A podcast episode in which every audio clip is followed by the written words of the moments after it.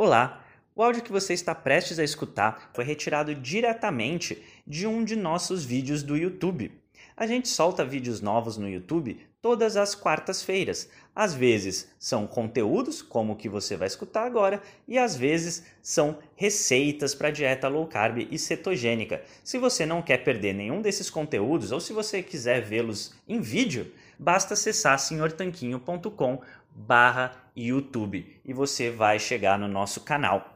E se você gosta de conteúdos em áudio, e eu acho que você gosta se você está escutando esse podcast, então você vai gostar de conhecer o nosso audiobook Saúde Sem Mitos, o manual definitivo da saúde e da boa forma. Esse conteúdo é um material que a gente preparou, ele tem no formato e-book, formato livro físico e agora no formato audiobook também. É um livro que é composto por 120 perguntas com as respectivas respostas e a gente se baseou em mais de 300 referências bibliográficas para preparar esse material, que foi inclusive revisado por médicos, nutricionistas e diversos profissionais da área, que inclusive alguns deles a gente já entrevistou aqui no nosso podcast. Se você tem interesse em saber mais sobre esse material, é só acessar senhortanquinho.com/audiobook Senhor Tanquinho por extenso novamente. Tá certo? Então espero que você goste do episódio de hoje. Vamos para ele. A soja é um bom alimento? Será que ela é boa para você ou será que ela pode estar fazendo mal sem nem mesmo você saber? Nesse vídeo aqui você vai saber absolutamente tudo sobre a soja, inclusive os possíveis benefícios, os possíveis malefícios e a forma mais segura e garantida de você consumir soja sem fazer mal para sua saúde. Caso seja sua primeira vez aqui no canal, seja muito bem-vindo ou bem-vinda. Meu nome é Guilherme, sou um dos fundadores aqui do Senhor Tanquinho e a gente está aqui desde 2014 compartilhando informação sobre saúde, alimentação e muito mais. Se você quer ter acesso a mais vídeos como esse, todas as semanas, além de várias receitinhas, se inscreve no canal, ativa o sininho para receber os vídeos e deixa o seu like se você se interessou por esse tema aqui da soja e da alimentação saudável. Falando um pouquinho sobre a soja, ela é basicamente uma leguminosa, ou seja, ela é da mesma família, botanicamente falando, que o feijão, o grão de bico, porém, ela é muito consumida hoje em dia, especialmente em dietas vegetarianas, por exemplo. Muitas pessoas consomem a soja como fonte de proteína e consomem leite de soja no lugar do leite normal, proteína vegetal texturizada, hambúrguer de soja e por aí vai. Porém, será que ela realmente é uma boa opção para sua alimentação? É disso que a gente vai ver. Vamos começar falando alguns potenciais problemas que os estudos indicam que a soja pode ter na sua saúde. A soja é uma das comidas mais alergênicas de todas. Isso significa que uma boa parte das pessoas já não deveria consumir soja em primeiro lugar, porque elas são alérgicas à soja. Outros alimentos comuns que dão alergia, que você talvez já tenha ouvido falar, são, por exemplo, algumas proteínas do leite e o amendoim. E, na verdade, tem vídeos né, sobre dieta sem laticínio, sem lactose e sem proteínas do leite, e também tem vídeo sobre amendoim aqui no canal. Se você quiser saber sobre algum deles, comenta aqui embaixo que eu te mando o vídeo. Mas só para você saber, a soja dá problema para várias pessoas e por isso já não é uma boa pedida para todo mundo. Mas não para por aí. A soja também contém alguns antinutrientes. Antinutrientes, de maneira resumida, são compostos que atrapalham a absorção do seu corpo de alguns nutrientes importantes da sua alimentação. Ela tem, por exemplo, enzimas que dificultam a sua digestão e também tem o ácido fítico, que é um antinutriente que pode atrapalhar a absorção de alguns minerais, como ferro, selênio, cálcio e por aí vai. Então,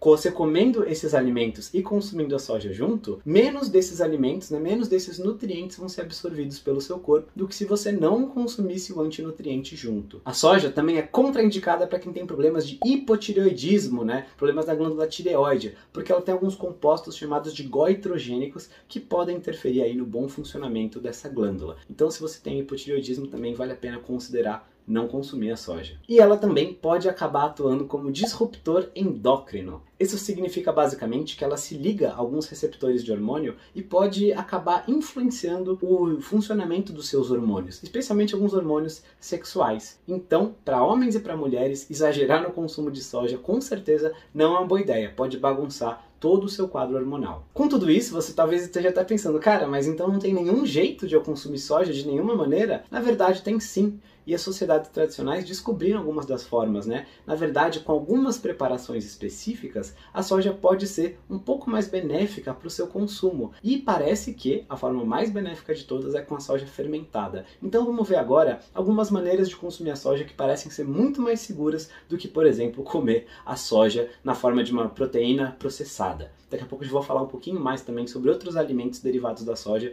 quais que são seguros e quais que não são. Então, o que, que acontece no processo de fermentação? No processo de fermentação, a soja ela começa a ser processada por algumas bactérias, alguns micro-organismos, e aí o ácido fítico diminui, né, que é o antinutriente que impede a absorção aí de alguns nutrientes importantes. Também aumenta a concentração de antioxidantes na soja, que muita gente gosta dos antioxidantes, mas tem muito mais na soja fermentada do que na soja normal, e também ela pode ser uma boa fonte de vitamina K2, que não tem na soja que não é fermentada. Além disso, né, comidas fermentadas como a soja, o kefir, o chucrute, essas comidas podem talvez para alguns contextos ter algumas bactérias benéficas para a saúde do seu intestino. Não é para todo mundo, nem é garantido que vai funcionar, mas já é mais uma vantagem comparada com a soja normal. E algumas apresentações da soja fermentada, que são das mais seguras, são algumas que eu vou falar agora. Então a gente tem o edamame, que é a soja ainda na vagem, igual aquela ervilha que você compra na vagem, também chamada de vagem torta, por exemplo, em alguns lugares em São Paulo, né?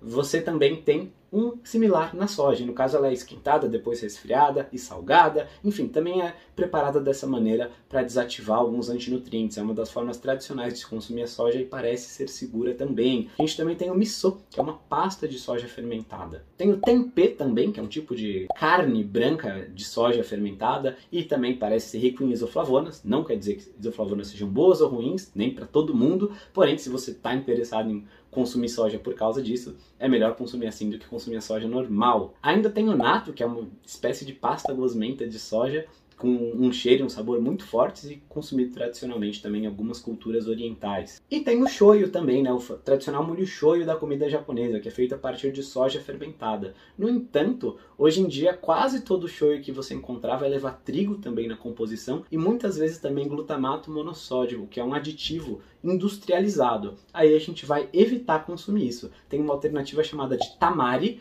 que aí é só a soja fermentada mesmo, sem o trigo, sem o glutamato monossódico, que é uma opção mais inteligente. E você talvez esteja se perguntando sobre o tofu, o tofu que é muito comumente de ser consumido, né? Na verdade, o tofu como a gente consome aqui no ocidente, como você vai encontrar na maioria dos supermercados, ou lojas, ou restaurantes naturais, ou qualquer coisa assim, ele é tipo a salsicha da soja. Só para fazer um comparativo, é como comparar o tofu tradicional feito no Japão, que é fermentado por um tempão para ficar daquele jeito, com aquele queijo tradicional feito por uma freira na Bélgica, fermentado naturalmente, ficar por meses num barril de carvalho e tal, maturando, com aquele queijo cheddar plastificado, assim, que vende no mercado, parece um plástico injetado. Esse é o nível de comparação do tofu tradicional com o tofu industrializado e desse queijo tradicional com o queijo industrializado. Realmente é totalmente diferente em termos de nutrição, de forma de preparo, e eu realmente não consumiria tofu industrializado em nenhuma circunstância. Pois o tofu tradicional está muito mais próximo da comida de verdade do que esse tofu industrializado que a gente acaba encontrando com mais facilidade, infelizmente. Agora, vamos falar um pouquinho do chamado paradoxo oriental.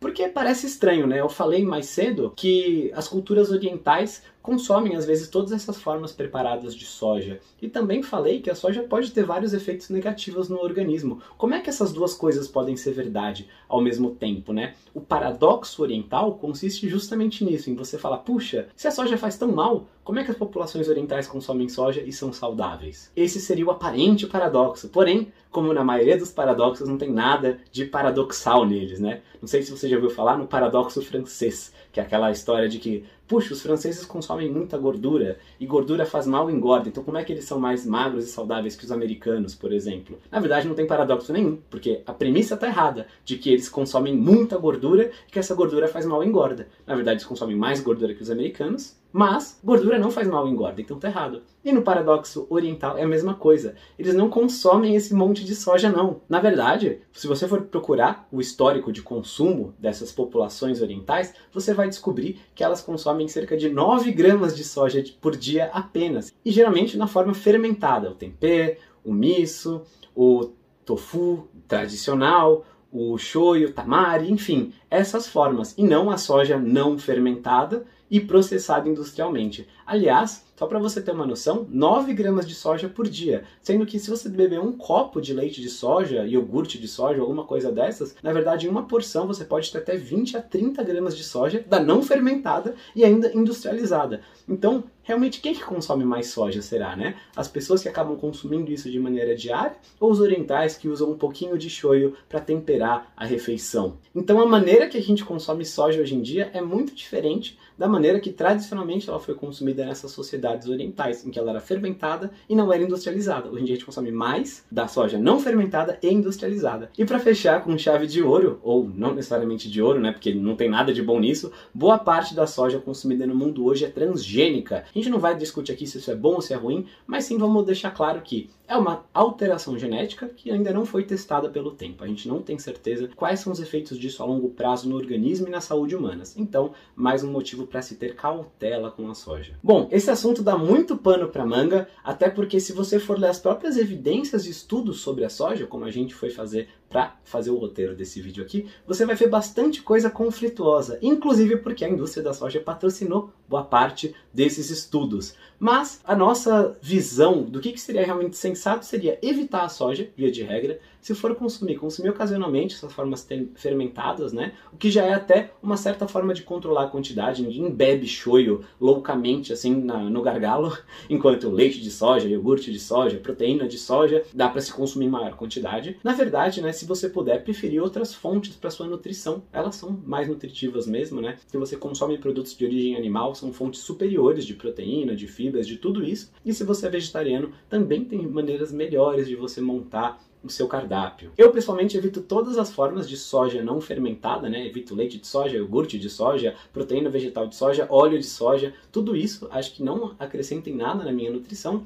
E se você quer aprender a montar um cardápio saudável e se livrar justamente desses alimentos que talvez não façam bem para você e acrescentar os alimentos que fazem, eu vou deixar dois links na descrição. O primeiro é o link do nosso cardápio Tanquinho, que ensina você a fazer uma alimentação low carb, cetogênica para emagrecer e ter saúde. E ele é um cardápio onívoro. É o cardápio que a gente usa que mais de 12 mil pessoas já usaram para emagrecer e melhorar a saúde. E o segundo é um cardápio vegetariano. A gente nem costuma falar tanto dele porque é uma coisa um pouco mais focada, né? Um público mais selecionado. Menos pessoas são vegetarianas. No entanto, como eu sei que são os vegetarianos que têm mais interesse em conhecer as alternativas da soja, acho que valia a pena deixar aqui na descrição para você conhecer também. Caso você não coma carne, peixe, frango, porco, etc., queira uma alimentação saudável, sem comer um monte de trigo, grãos, farinha, açúcar o tempo todo, você vai encontrar nesse cardápio low carb vegetariano uma alternativa muito mais saudável. Como eu já falei, vale a pena se inscrever aqui no canal, tem vídeo novo toda semana, tem um tanquinho na tela para você botar o mouse em cima ou o seu dedinho e apertar em se inscrever. Também tem um outro vídeo aqui na tela que eu acho que você vai gostar bastante. A gente se fala na semana que vem. Um forte abraço do Senhor Tanquinho.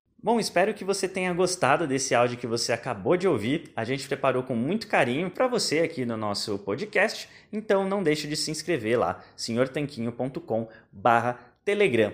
E vamos aproveitar para deixar aqui o nosso agradecimento a nossos patrocinadores, a loja online tudo Low Carb, onde você encontra os melhores ingredientes com os melhores preços para sua dieta low carb ou cetogênica. É só acessar www.tudolowcarb.com.br e também para o nosso outro patrocinador, o yketo.com.br. Ele é um medidor de corpos cetônicos a partir do hálito. Se você tem interesse em saber como está sua cetose, então esse aparelhinho revolucionário é para você, o yketo.com.br. A gente se fala no próximo episódio. Um forte abraço!